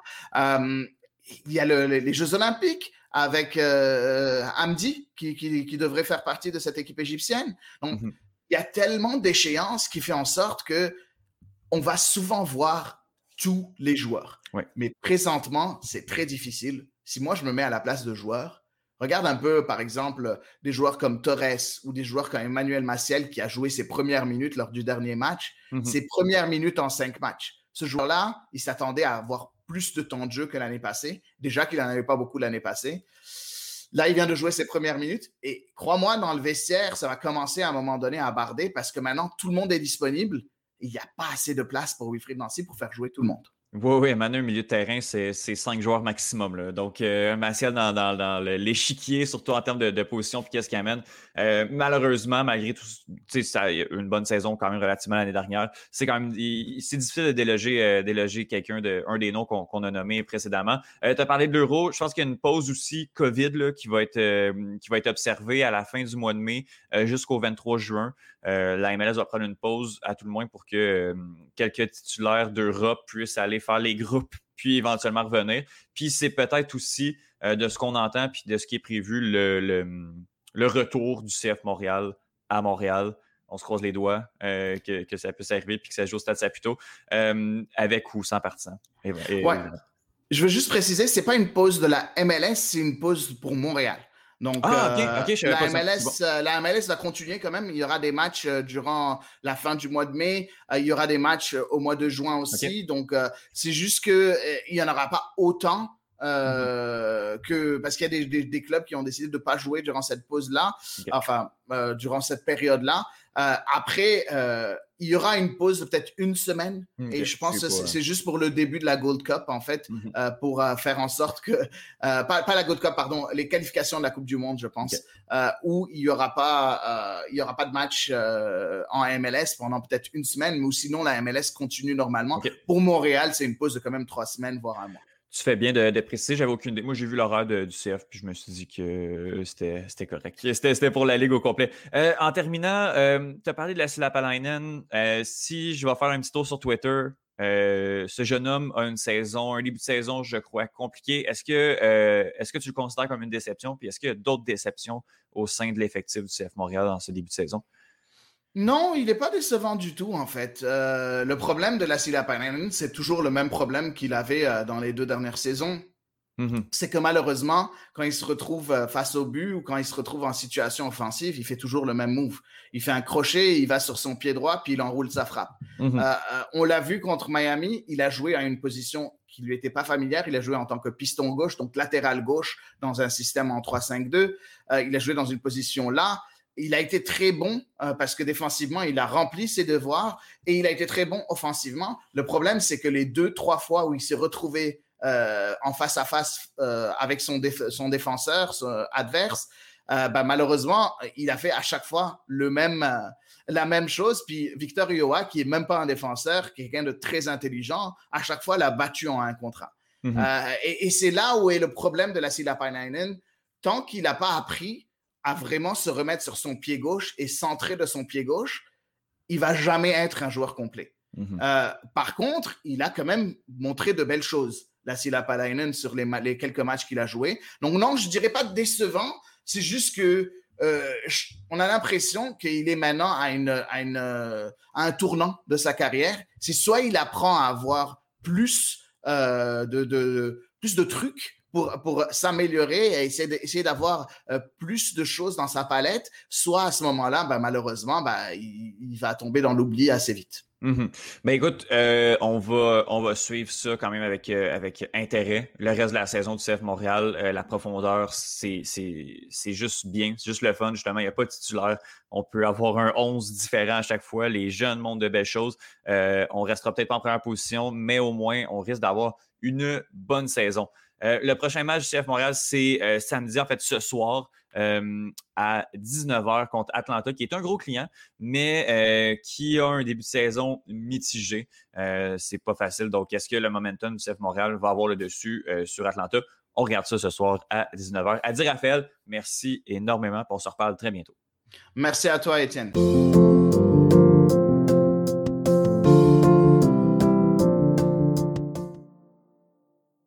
Je remercie euh, Adi Raphaël énormément euh, d'être venu parler du CF Montréal. Je vous invite à le suivre, at Soccer en folie sur euh, Twitter et suivre ses multiples projets notamment euh, Culture Soccer, euh, le podcast, donc qui est moins présent, mais CS à l'érable. Juste aller voir sur euh, Culture Soccer aussi le contenu nord-américain qui, se fait là. La qualité, la qualité y est. Adi fait un excellent travail, puis je le remercie également.